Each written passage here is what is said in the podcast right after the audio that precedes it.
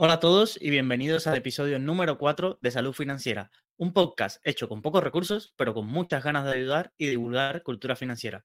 Recuerda que este programa no es nada sin tus dudas, ya que son parte fundamental de este podcast, así que te animo a enviar tus preguntas para poder tratarlas en los próximos episodios o en la sección de mi tertulia. En el programa de hoy contamos con muchísimas secciones y la verdad que os traigo historias increíbles. Traemos la sección por segunda vez, alerta estafa a la vista, aprendemos por qué las empresas salen a bolsa y para finalizar os doy mi opinión acerca del caso que presentamos ayer en las finanzas de tu vecino. Sin más dilación, comenzamos. En mi lectura diaria, sabéis que estoy con el libro El estilo Virgin de Richard Branson, me encontré con estas reflexiones que podíamos atribuir al Dalai Lama o a cualquier papa o a la Madre Teresa de Calcuta sobre cómo ser y cómo no ser. Esto dice así, sé genuino, sé tú mismo, presta atención al 100%, encuentra puntos en común con los demás, Trata de recordar las caras. Sé empático y recuerda que todo el mundo es diferente. Comparte lo que sabes. Fíjate en la manera como los demás te perciben. Crea relaciones. Diviértete. La lista de lo que no debes hacer es un poquito más corta. No fuerces la diversión, no actúes de manera no natural o como si estuvieras siguiendo un guion. No interrumpas, no seas elitista, no estés demasiado ocupado. No te tomes personalmente a mal si la gente no quiere conversar. Este código, como os dije, que aparece en el libro y que parece sacado de alguna escritura y demás, no es nada más que, sin embargo, pertenece a los, empleados de los gimnasios Bridging Active, que es una de las empresas más conocidas de Richard Branson, y es de los pocos documentos que se le entregan al incorporarse a la compañía sobre cómo quieren que sean sus empleados, sería un código como de, buena conducta. Un poco me fascinó un poco lo, claro y, lo, con palabras muy sencillas, cómo se explica la cultura de, de la empresa que quieren tener en, estos gimnasios. Es una buena forma de empezar. Como siempre, intento traer una frase o alguna reflexión personal. Y como sigo enfrascado en este libro, tiene unas 400 páginas, creo que con un día más de lectura ya lo, lo finalizaré, pero me apunté estas notas porque me llamó poderosamente la atención. Hoy os traigo en el podcast una de las historias más fascinantes que recuerdo haber leído en estos últimos tiempos, y es la del empresario Alberto Chan. No sé si os suena, no sé si tenéis algún conocimiento. Si habéis leído este libro, os fascinará como a mí acerca de cómo es donde conocí la historia, pero en la historia, Richard Branson, creo que es en el capítulo 7, puede ser, se refiere a un amigo que se llama Alfredo, y Alfredo tenía una increíble historia.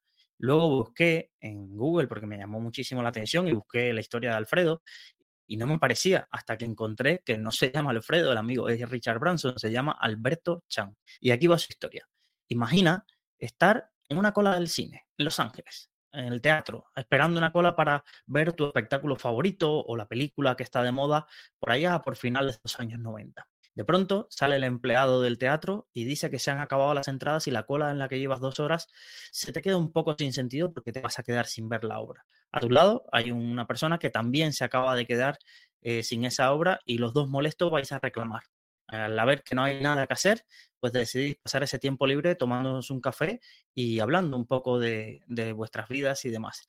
En ese café, el compañero del que no conocías de, nada te comenta que estudia en Stanford, al igual que tú, y que tiene un proyecto entre manos con un amigo acerca de algo sobre metadatos, algoritmos y la forma en que se organizan las búsquedas en eso nuevo que se llama Internet te da un documento, tú sin, mucho más, te da un documento y por la noche lo lees, pero no acabas de entender exactamente de qué va esto que está trabajando esta persona. Al día siguiente te encuentras nuevamente con él, le devuelves los documentos y le dices, mira, no entendí mucho de los documentos, pero creo que esta idea de la búsqueda de los metadatos y los algoritmos y cómo se organizan esas búsquedas en, en Internet, pues me parece muy, muy interesante tengo 10 mil dólares, que eran mis únicos ahorros que iba a utilizar para la compra de un coche, pero ¿cuánto me darías de esta compañía que quieres fundar junto con tu amigo con estos 10 mil dólares? Y esa persona te dice, es alrededor de un 1%. Parecería un poco esta película de, de, ficción esta historia, pero es la historia que Alberto Chan contaba acerca de cómo conoció a Sergey Brin, uno de los fundadores de Google, y cómo obtuvo el 1% de esa compañía, lo que hoy se tendrían varios millones, unos cuantos ceros en la cuenta bancaria. A partir de ahí, Alberto Chan o Alfredo, como le llama Richard Branson, surgiría al estrellato, se tendría amigos como Clinton, daría discursos y sería todo un reconocido. Esta, esta persona es, es chilena, aunque nació en Perú, es, es chilena. Y, y, también viajaría a las Islas Vírgenes Británicas, donde, si no lo sabéis, Richard Branson tiene su residencia en la isla de Necker. y te codearías con las altas esferas del mundo. Todo esto sería muy bonito, a no ser que esta historia nada más que existiese en la cabeza de Alberto Chang y en una de las cabezas más maquiavélicas que quizás conozca la historia reciente, ya que toda esta historia es falsa. Nunca estudió en Stanford Alberto Chang, nunca ocurrió esta cola, esta cola de cine donde compró el 1% de, de, de, Google, lo cual a mí me llamó la atención porque, claro, en el libro Richard Branson no parece que todavía no había descubierto que su amigo Alfredo no era más que un estafador de los más grandes que ha reconocido Latinoamérica y cuenta su historia fascinado para explicar el efecto de la suerte de estar en esa cola y, lo hace con mucho orgullo. Y, y, realmente era fácilmente comprobable porque una de las cosas que hice cuando leí la historia, antes de enterarme todo lo que os voy a contar a continuación, fue buscar en los documentos de la salida bolsa de Google y me sorprendió que aparecían evidentemente Larry Page, Gibrin, algunos de estos inversores de Silicon Valley que apostaron al principio por el proyecto, pero no me aparecía ningún nombre de Alberto Chang. Entonces era fácilmente darte cuenta de que, de que no tenía una participación así de importante en una de las compañías que más se recuerdan. Pero la gente no, no hizo esta búsqueda, ni siquiera el propio Richard Branson, que lo incluye en su libro y, cuenta la historia, y no, se ha reeditado, al menos la, edición que yo leo, no lo ha reeditado el pobre para quitar esta, esta sección, esta referencia hacia Alberto Chang. ¿Y, ¿Y cómo sabemos que es una estafa? Pues porque Alberto, que ya os digo, se paseaba con, por los colegios de Clinton y la fundación para dar discursos y empezó a tener una sociedad en Islas Vírgenes Británicas que se llamaba Arcano y a través de ella captaba dinero, eh, sobre todo en Chile, llegó a captar más de 120 millones de dólares, eh, creo que entre los años 2012 y 2015, y y captaba ese dinero prometiendo que por su gran experiencia inversora, que tenía más de 30 empresas por todo el mundo y unos holdings increíbles, y claro, veía fotos con Ricky Martin, con Richard Branson, con Clinton, ¿cómo ibas a, sospechar de él? Y unas oficinas, yo he estado, tenido la suerte de estar en Santiago de Chile, en las, en las Condes, en el barrio quizás más lujoso, como incluso en la zona que se llama Sanhattan. Entonces, el, empresario pues captaba ese dinero prometiendo rentabilidad del 2,5% mensual, mensual. Y la gente, claro, grandes eh, deportistas chilenos, artistas, le daban su dinero porque eran, tenían acceso a una de las mentes privilegiadas y era, estaba ahí a sus manos para poder darles el dinero. Realmente todo se desbarató como un castillo de naipes. lo que es Hacienda chilena, que es el SI, el sistema de impuestos, hizo una fiscalización para todas las deudas que tenía Alberto Chang y Alberto y la fiscalía rápidamente fue a por él y de la noche a la mañana desapareció y cuando fueron a, dar señales de vida apareció en Malta. Curiosamente, ¿por qué Malta? Esta isla con capital en la Valeta, porque no tenía acuerdo de extradición. Esta isla no tiene acuerdo de extradición con, con, Chile y desde ahí ha evitado la acción de la justicia y está esperando a que este tipo de delito que en Chile tiene una pena eh, cercana a los 10 años, una prescriba a los 10 años y, entonces ha dejado una serie, no solo ha dejado mal a Richard Branson, pero sobre todo ha hecho perder muchísimo dinero a un montón de familias eh, chilenas. Podéis encontrar muchísimo acerca de, de, la historia, se ha escrito bastante y sobre todo en contenido audiovisual hay un, hay un documental que se llama Grandes Pillos de la televisión chilena que, está en YouTube con más de 59 minutos de cómo toda la historia de, la estafa. Han ido, hace poco, justo preparando el episodio, vi un vídeo donde habían ido a intentar eh, hace menos de ocho meses a ver si lo encontraban en, Malta. Y, sobre todo lo que fueron encontrando es que sigue estafando. Había un hotel en Malta donde se había alojado más de seis meses, eh, igual con sus aires de grandeza y había dejado estas reseñas de que un hotel muy, muy lujoso y, había dejado seis meses sin pagar porque no pagaba y un centro comercial más de lo mismo. Entonces, esta persona es de los que va a ir por el mundo y hasta el último de, sus días va a seguir estafando. Me recuerdo muchísimo la película Atrápame si puedes y no conocía la historia de, de este personaje, pero, pero aquí en España tenemos a nuestro pequeño Nicolás, en Chile tienen a Alberto Chan. Lo que pasa es que Alberto Chan sí estafó bastante, bastante dinero a muchísima gente que no, que no lo volverá. Luego la policía ha logrado recuperar o vender activos por más de 20 millones, pero eran más de 120 millones los que se estiman que, que tenía bajo sus propiedades en las empresas y que había captado en Chile Alberto Chan. Entonces es una historia, sin duda, bastante, bastante apasionante y que no, yo creo que no ha terminado porque esta persona seguirá huyendo a países donde no lo puedan conocer o, y demás para poder seguir actuando con su aires de grandeza. Son personas que incluso se llegan a creer este personaje porque una de las cosas le lleva a otra y, sin duda me sorprendió, me sorprendió porque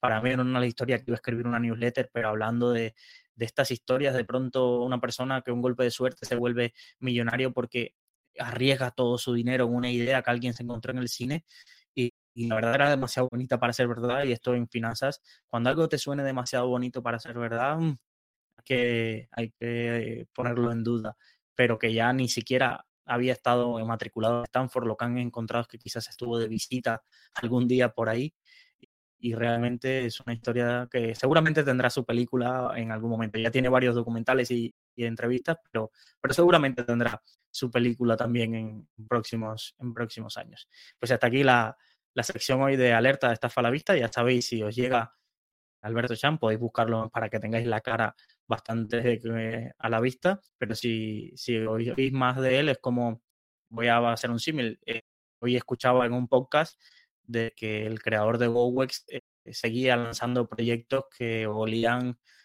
un poco raros. Y digo, estas personas no van a cambiar nunca, no van a cambiar nunca porque su mentalidad está a crear ese tipo de negocios que van al límite y, de uno van a otro porque su, no, no, no, saben vivir sin esa avaricia de dinero y sobre todo dinero de los demás, no, no de ellos. Pero bueno, me, me resultó bastante curiosa la, historia de hoy. Espero que os haya gustado. Como siempre en la newsletter que envío en Substack, intento ampliar un poquito más sobre estas historias, daros un poco más de contexto. Aquí en el podcast, al final, un poco es eh, transmito lo que voy recordando de, lo que leo, pero allí sí intento documentar un poco más para que podáis acceder a todos estos recursos. Vamos más a la sección de la píldora financiera diaria. Ayer fue una lección bastante potente acerca de, qué era eso de la bolsa. Aprendimos un concepto de, cómo, oye, ¿por qué se llama bolsa? ¿Cuántas bolsas hay? Pero vamos hoy un, un poquito más allá, porque las bolsas pueden existir, pero las bolsas, si no hay empresas que salgan a cotizar o a listarse, según listarse es una frase que se dice mucho en, Latinoamérica, eh, no existiría la, la, bolsa, es decir, sería un mercado donde no, no iría nadie. Entonces, una de las preguntas que le surge a alguien que está empezando y sobre las que más le generan dudas es, vale, vale, a ver, una empresa, me estás diciendo que en la bolsa lo que se negocian son las acciones. Si alguien tiene un negocio tan bueno, ¿por qué iba a permitir tener un poquito menos del control de ese negocio cambio de salir a bolsa? Es decir, si yo tuviera una mina de oro que, hubiese cubierto, ¿por qué la quiero compartir con los demás? Esto a que nos suena raro, ¿verdad? Pues esta duda es una duda razonable que debemos tener siempre que una empresa sale a bolsa. Y a pesar de que cuando una empresa sale a bolsa verás eh, titulares llenos los periódicos, muchas veces la empresa se gastará miles de euros en anunciar su bonanza. Hay que leer realmente buscando por qué. Es decir, lo tienen que especificar. No significa que cuando lo especifiquen en su folleto de salida a bolsa digan la verdad, pero bueno, eso ya luego podrá tener responsabilidades en ese sentido económicas, como pasó quizás en la salida en España de Bankia y demás, pero hay que entender cuáles son los motivos que llevan a unos empresarios a vender parte de su negocio. Y os puedo dar algunos que, hemos recopilado, pero lo vamos a intentar explicar mm, poco a poco. El primer motivo que puede tener una empresa, imaginaros, para salir a bolsa es la expansión. Imaginaros esto y no, no significa que todos estos motivos eh, yo diga una mentalidad negativa. Hay ejemplos de todos los casos de empresas que han crecido muchísimo por salir a la bolsa y otras empresas que, no, que salieron a bolsa con, otras intenciones. Entonces, vamos a, a, entender bien eh, cada uno de los ejemplos. Por ejemplo, para expansión, Starbucks, antes de salir a bolsa, eran muy, muy pocas tiendas y en una zona muy específica de, Estados Unidos. Cuando seguramente leamos el libro del creador de, Starbucks y el modelo Starbucks, seguramente profundicemos más en la historia, pero salir a bolsa y ese eh, vender una parte de su propiedad le permitió acceder a un dinero que le permitió abrir rápidamente muchísimas tiendas y quizás esa expansión tan rápida le permitió competir con otras cadenas, acceder a, más financiación, acceder a nuevos mercados que quizás no tenía tan en su radar. Y, es una de las claves del éxito de Starbucks que hoy tiene tiendas por, bueno, casi todo el planeta. Entonces, esto es un ejemplo de que hace falta un dinero para salir a bolsa, generalmente se lo puedes, eh, un dinero para expandirte, perdón, seguramente se lo puedes pedir a los bancos, pero muchas veces la financiación bancaria es cara. O puedes emitir deuda, pero emitir deuda muchas veces es, es caro. Y entonces una de las vías más baratas que encuentran unas empresas para expandirse es captar dinero a cambio de vender una parte de la propiedad de la empresa. ¿Vale? Entonces son para planes de expansión. Incluso, por ejemplo, eh, sabéis que en España, o si no lo sabéis, os comento, Mercadona, que es una de las empresas más grandes del país, no está en bolsa. Y una de las eh, esperanzas que tenemos, aquellos que quizás quisiéramos invertir en, Mercadona, es que ¿qué, tendría que pasar para que Mercadona saliera a bolsa? Y una de las cosas que se plantean es que si Mercadona quisiera llevar su modelo rápido a otros países, necesitaría una financiación externa que sería motivo para sacar la bolsa vendiendo una parte del accionariado que tiene la familia Roche, ¿vale? Entonces, esta es la primera causa. La segunda causa es una de las quizás que más nos debe alertar sobre una empresa sale a bolsa solo por esto, que es la salida de inversores, ¿vale? Imaginaros que somos tres fundadores. Vamos, pensamos, vamos a pensar que Salud Financiera ha triunfado. Eh, sacamos la empresa, eh, hacemos crecer la empresa, facturamos, pero de pronto hay de los tres fundadores, ahora sabéis que el proyecto soy yo solo, pero imaginaros que hubiese tres fundadores. Eh, uno decide que, mira, es momento de, salir, que ya no quiere seguir dedicándole tiempo. ¿Y qué opciones tenemos? Pues que los otros dos le compremos una participación, que alguien que conozcamos le compre la participación, o simplemente decirle, mira, vamos a sacar la empresa a bolsa y tu participación, que te la compre el mercado, gente desconocida que quiere invertir y ser parte del éxito de salud financiera. Entonces, esto es uno de los motivos por lo que suele pasar. ¿Qué pasa? Que con que hay que tener cuidado con que todas las personas estratégicas de la empresa, o que fueran los inversores o los fundadores, salgan. Imaginaros esto. Yo una familia o cuatro especialistas programadores crean una startup acerca del negocio en la nube la sacan a bolsa y venden todas sus acciones. Y o se pueden quedar trabajando o incluso se van y fundan otro proyecto. Esto es muy, muy habitual. Y uno que ha comprado las acciones porque, uy, esta, esta empresa la, como, la han creado estas tres personas que me parecen una referencia, te quedas con la cara de tonto porque de pronto tienes acciones en la empresa, pero no tienes a quien lleve ese proyecto adelante. Entonces, esto hay que tener muchísimo cuidado o pasa mucho en las empresas familiares. Las empresas familiares ya cuando llegan a segunda o tercera generación, hay gente que no quiere ser de ese negocio y lo que quiere es, mira, yo soy el nieto de uno de los fundadores, pero yo a mí dame el dinero y yo pues ya invertiré el dinero de, de, la herencia como yo quiera. Pero no quiero estar en el día a día de una empresa ni quiero que se siga ese negocio familiar. Pues esto esto pasa y pasa muy a menudo y es una red flag acerca de, oye, ¿por qué, estás, ¿por qué salimos a bolsa? Una cosa es que lo normal es que imaginaros Amancio Ortega, que quizás tenía el 90% de, de Inditex, ¿vale? Sale a bolsa y se queda con un 60%, ha vendido un 30%, pero todavía tiene un interés que dices, vale, a Mancio Ortega le interesa que Inditex vaya bien. No un fundador que imaginaros que tenga el 90%, la empresa sale a bolsa, él se queda como CEO y se queda con un 5% y ya es millonario. Es decir, ya, este, ya los intereses ya no están alineados entre quien dirige la empresa y los accionistas minoritarios que, hemos comprado. Entonces, tener en cuenta esto. Tercer factor es la liquidez. Esto es importante. Imaginaros lo mismo, tres personas fundamos la empresa, eh, la empresa va muy bien, está creciendo mucho, pero queremos comprarnos una casa y no queremos los beneficios que da la empresa no son suficientes cuando se reparte el dividendo para comprarle esa casa, pero si tuviéramos una parte de las acciones en bolsa, sí se pudiera vender un pequeño porcentaje de acciones y con eso y con eso comprar la casa. ¿Qué pasa? Que si la empresa no está en bolsa, encontrar quien te compre ese paquete de acciones no es tan fácil. Y sobre todo, ¿a qué precio se compra? Cuando sale esa bolsa, una de las cosas que hay es que todos los días hay un precio. A lo último que se han trazado, nos puede parecer que ese precio es inferior a lo que vale la empresa o superior a lo que vale la empresa. Pero eso ya es decisión y cálculos de cada uno, pero al menos hay un precio. Es decir, si yo mañana fuera accionista y quisiera vender una parte para comprar una casa, simplemente voy, pongo un paquete a la venta y cuando se liquiden esas acciones, pues podré tener ese dinero. Si la empresa no estuviese en bolsa, uno de los problemas que tendría es que podrían pasar meses hasta que yo encuentre a alguien y tendría que poner generalmente un precio inferior para que a alguien le interese comprar ese paquete. Entonces, la liquidez es un punto importante porque, porque las empresas salen a bolsa. Otros casos más específicos y con más detalle son ventajas fiscales. Por ejemplo, hay empresas que si no están en bolsa, no se pueden aplicar eh, ventajas fiscales, podemos pensar sobre todo los OSIMIS o los REITs o algunas de estas empresas, si no están en bolsa, no tienen esas ventajas fiscales. Otro que podría ser son los procesos de privatización. Imaginaros las empresas públicas que de pronto se quieren privatizar. Una de las cosas que se hacen es sacar a bolsa y vender una parte. Por ejemplo, AENA, todavía el gobierno vendió una parte de la empresa, pero todavía conserva un gran paquete en el mercado que no fuera una bolsa, estos procesos serían muy, muy complicados. Entonces, salen a bolsa y que ya en la bolsa se negocien las acciones y que los inversores privados que quieran formar parte del accionariado lo hagan.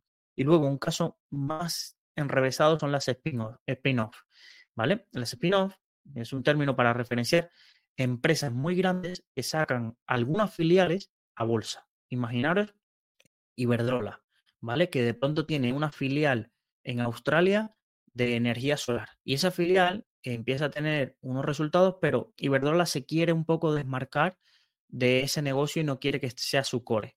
Pues entonces lo que hace es sacar ese pedazo de su negocio, lo saca un poco y mantiene una participación, ¿vale?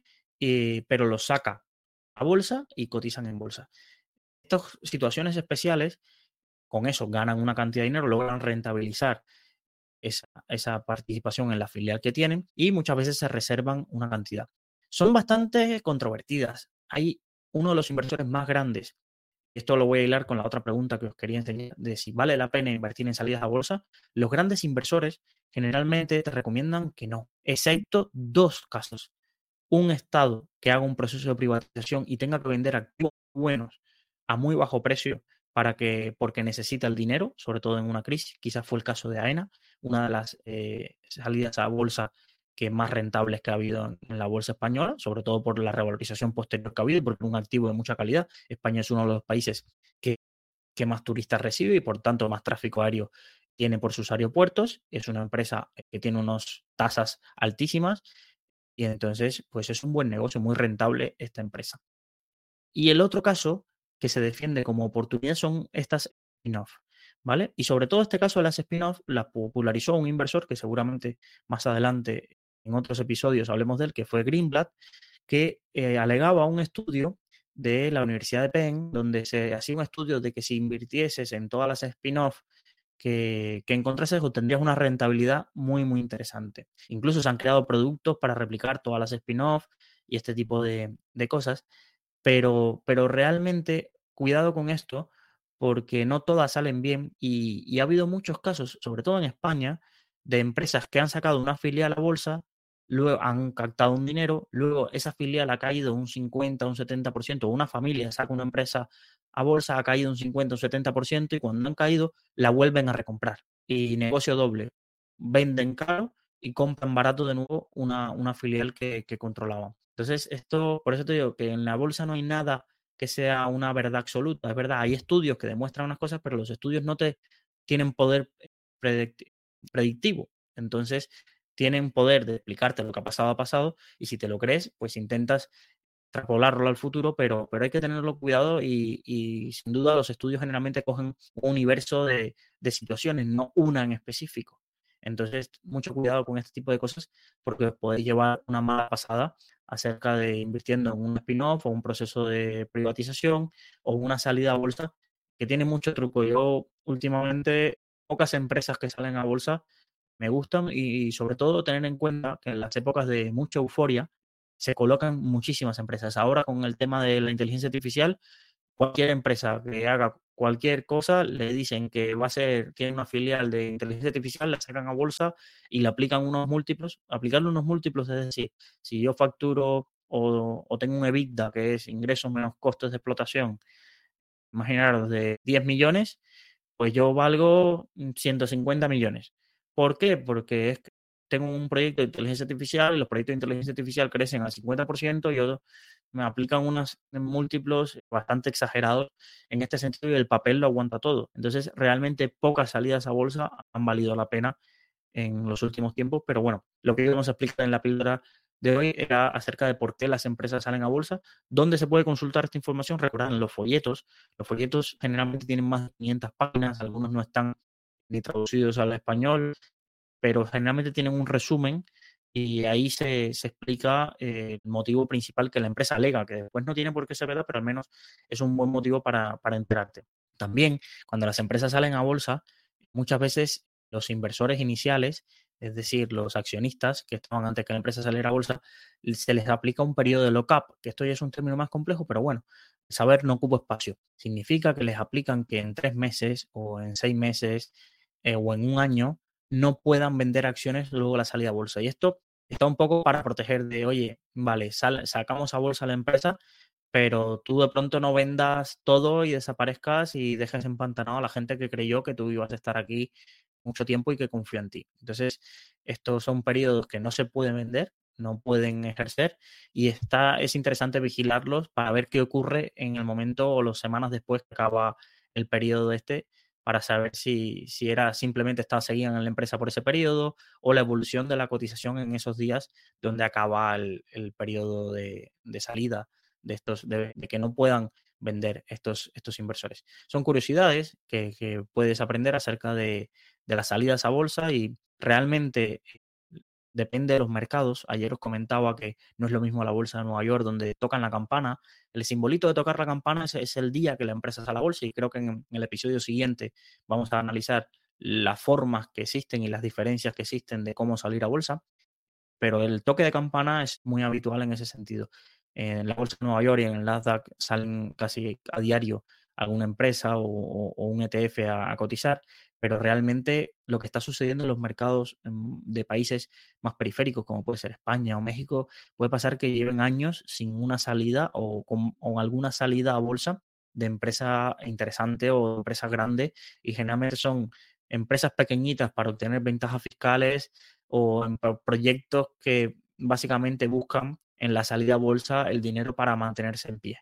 Esto hay que tener mucho cuidado porque se venden, tienen mucho marketing, pero son empresas que no están en negativo, generan pérdidas e incluso no es que generen pérdidas por impuestos o por otro tipo de cosas, generan pérdidas porque su negocio tiene más costes que ingresos por modelo y solo se financian a través de cada cierto tiempo pedirle más dinero a los accionistas a través de un término que, aprenderemos que son las ampliaciones de, capital.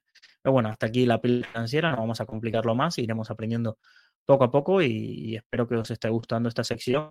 Y ya os digo, recordar que empezamos desde lo más general y vamos hacia lo más específico acerca, así que si tienes alguna duda, siempre vea el episodio anterior, que seguramente expliquemos los términos más generales y, puedas ir ampliando el catálogo de, tu cultura y tu bagaje financiero. Vamos, sin más, ya sabéis, a, mi sección favorita, que es la de las finanzas del vecino. Y, y en el episodio anterior pusimos introducimos un caso que si no lo has escuchado vamos a darle, a darle a refrescar esa parte de conocimientos. Recordar que esto es una sección donde las personas nos envían de forma anónima su situación financiera y un objetivo o qué les preocupa y tanto los usuarios como, como yo en este caso damos nuestra opinión acerca de cómo gestionar este, este problema o, qué haríamos si fuéramos, si nos ponemos en la piel de este vecino que tiene este problema. Pues aquí teníamos a una, vecina que había hecho un curso de fondos que, impartí y se había leído un libro acerca de, indexación y tenía uno de los referentes de indexación. Había metido todo su dinero en un fondo de gestión activa y en un plan de pensiones y quería reestructurar su cartera y pasarlo todo a indexados y con perfil más conservador. Ella, ella decía que era moderada, pero realmente es un perfil conservador porque no estaba dispuesta a vender a superar la inflación, sino que lo que no quería tener era pérdidas porque le generaba una situación que no estaba dispuesto a asumir en su, en su día a día. Entonces, esto es una persona que tenía unos planes de pensiones 11.500 euros. Recordar que aunque los planes de pensiones es un vehículo que generalmente es muy similar a un fondo de inversión, no puedes sacarlo a no ser que tengas que llegues a tu edad jubilación, que tengas un paro de larga duración, alguna incapacidad absoluta. Creo recordar que eran los tres motivos para lograr sacar, tirar del plan de pensiones. Entonces tienes tu dinero retenido ahí y a cambio te dan unas ventajas fiscales. Esto es un vehículo que se popularizó porque tenía en España al menos ventajas fiscales de que te desgrababas casi 8.000 euros al año y ahora solo tiene una desgrabación de, de 1.500, de 1.500, pero luego es verdad que si el plan es de empresa o que si eres autónomo puedes desgrabarte un poquito más, ¿vale? Pero bueno, tiene 11.500 en, en un plan de pensiones Luego tenía ahorros eh, de 75.000 euros aproximadamente que quería invertir. Y luego tenía un fondo de emergencia. Una de las cosas que insistíamos en el curso es que uno tiene que siempre tener dinero del que pueda tirar sin haber perdido poder adquisitivo. ¿Esto qué significa? Que tú puedes tener 50.000 euros en un fondo de inversión, que eso no es un fondo de emergencia, porque el fondo, los 50.000 euros que tú tienes invertido porque el mercado se cayó esa semana, pueden estar en 40.000. Y si tú necesitas el dinero urgente, vas a perder 10.000 solo porque necesitas el dinero en un momento que estaba mal el mercado y a la siguiente semana, si no lo hubieras necesitado, o a la siguiente semana no, pero al mes siguiente, si no lo hubieras necesitado, puede que esté en 55.000 y esa pérdida la asumes porque necesitas el dinero. Entonces yo siempre recomiendo que uno se esté preparado para emergencias y demás y se prepare ese fondo de emergencia y que no esté invertido en productos que sufran una volatilidad muy alta. No significa que no estén invertidos, solo que no tienen que estar invertidos ni en productos en los que no puedas retirarlo al menos con uno o tres días, que es cuando se te ocurren los imprevistos. Los imprevistos no te anuncian con cinco meses de antelación, es decir, tener un hijo no es un imprevisto. Esto te avisan con nueve meses o con al menos seis meses, ¿vale? Un imprevisto pues, puede ser un accidente, un despido, este tipo de cosas, ¿vale?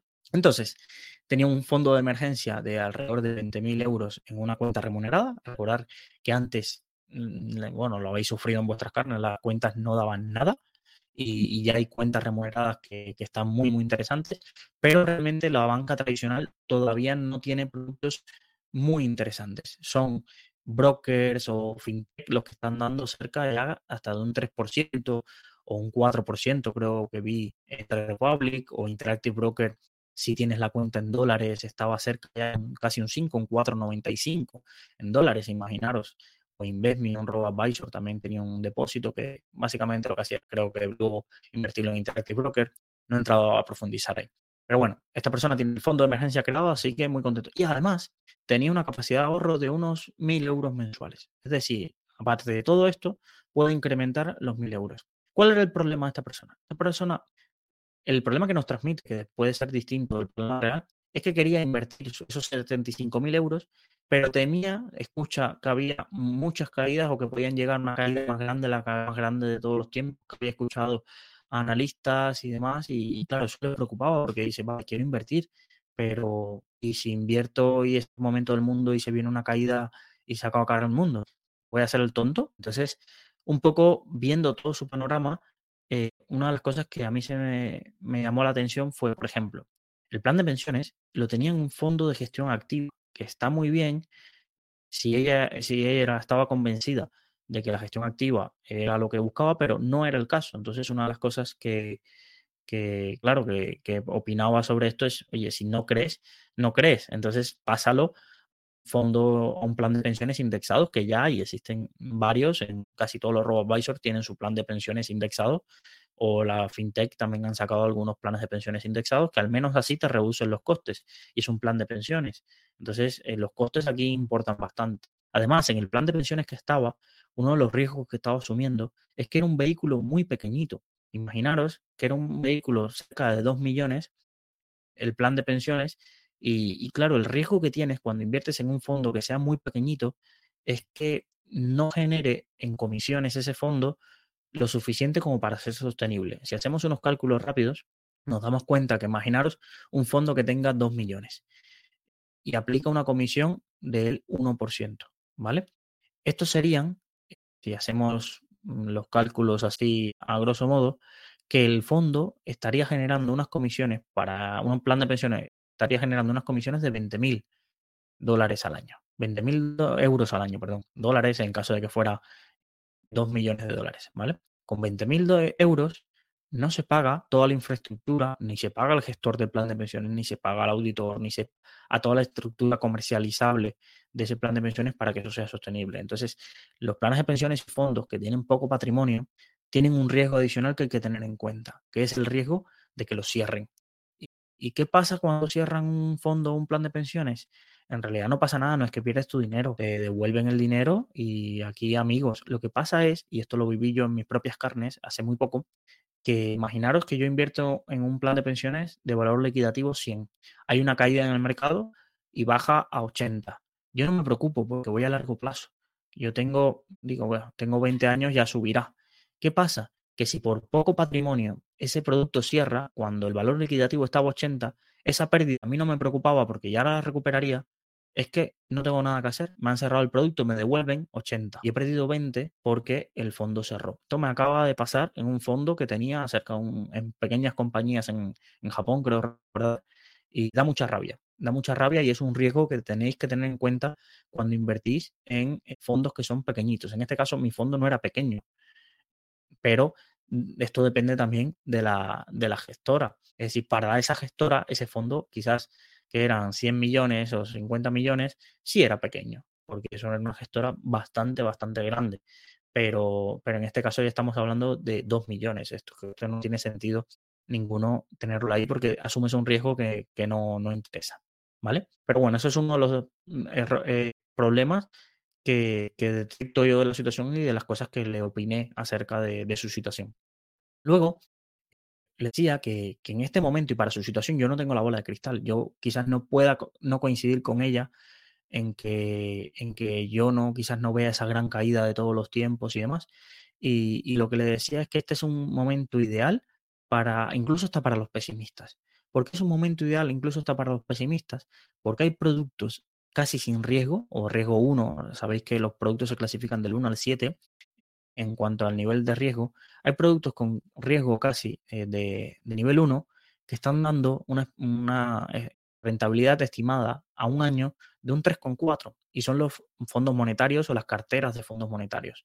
Entonces, con poco dinero, con muy poco dinero, puedes obtener una rentabilidad del 3,4, que al menos, por ejemplo, en España, esa rentabilidad del 3,4 significaría cubrir la inflación. Y aunque esa persona lo único que estaba preocupada por no perder dinero, va a conseguir un objetivo adicional, que es que no, la, inflación no va a impactar, al menos no le va a hacer perder, poder adquisitivo. Y eso sin riesgo. Entonces, una de las opiniones que le daba era decir, mira, esos ahorros que tienes de 75 mil dólares, vamos a dividirlos.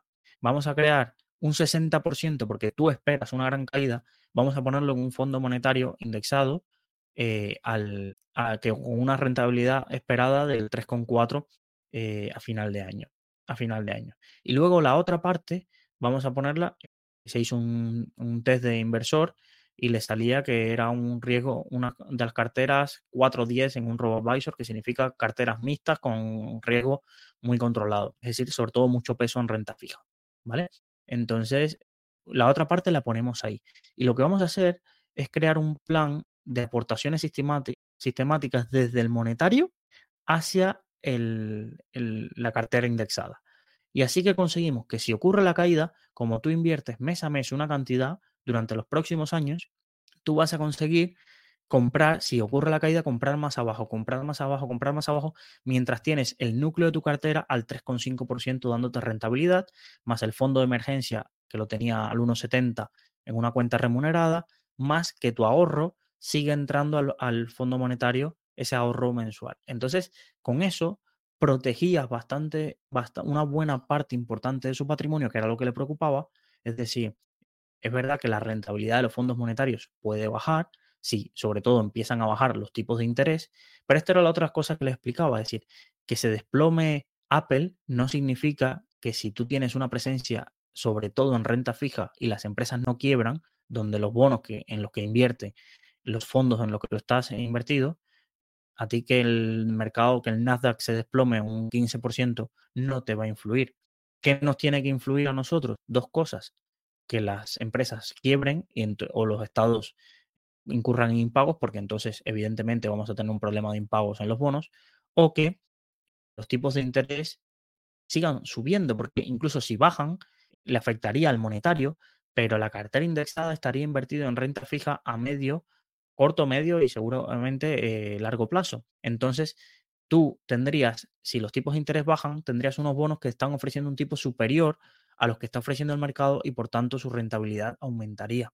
Entonces, esto es contraintuitivo, pero eh, si yo os recuerdo y siempre pongo el mismo ejemplo, recuerdo un cliente cuando yo estaba en, en la ventanilla del BVA hace muchos años, que cuando la prima de riesgo estaba en 600 puntos, llegó y dijo, quiero comprar bonos de deuda española a 10 años, pero y lo miraban como un loco. Es decir, rápidamente luego después de esos años, y que sobre todo cuando entró la acción del BCE, los tipos de interés de los bonos nuevos que se emitían a vencimiento de, España cayeron a tipos casi del 1 o bajos. Imaginaros, imaginaros que esta persona compró en 2014 un bono que, que vencía en 2024. Imaginaros la situación de 2019. Hay alguien que quiere invertir en un bono a 5 años con igual vencimiento 2024. Lo que encuentra que está emitiendo nuevo el mercado está al 1% o a veces negativo.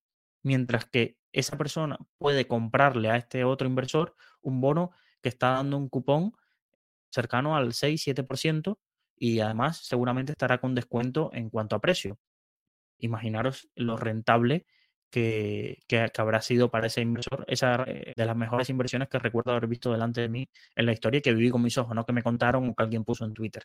Pero claro, evidentemente en su momento, cuando todos los titulares amanecían con el prima de riesgo, esa inversión fue muy arriesgada. Pero lo que intento explicarle a esta usuaria es que eh, si eso pasa, si bajaran los tipos de interés, en la cartera, menos el monetario, que se vería un poco afectado, pero no afectado en el sentido de perder dinero, sino que la rentabilidad esperada de ese monetario bajaría, eh, ya no sería el 3,4, entonces ya los cálculos no puedes hacerlo en tu calculadora de interés compuesto, no puedes hacerlo de, uy, estos 30.000 euros eh, al 3,4 y hacerme eh, mentiras al solitario, habrá que bajar la rentabilidad esperada de ese monetario, pero pensar que la parte que tenemos, sobre todo expuesta a renta fija en la cartera indexada, se vería bastante beneficiada por, por, esa, bajada, esa bajada de tipos, más que también si hay una bajada de tipos, generalmente la renta variable no sufre tanto, porque esto es un juego de el dinero donde se reparte.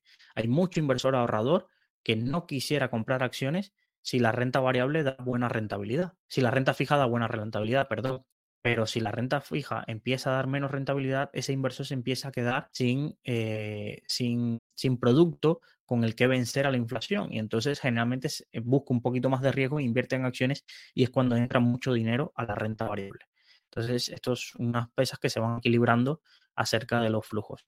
Pero bueno, primero que todo, era, era un, esta, este caso ha sido uno, un caso, una delicia porque era una situación financiera muy, muy saneada.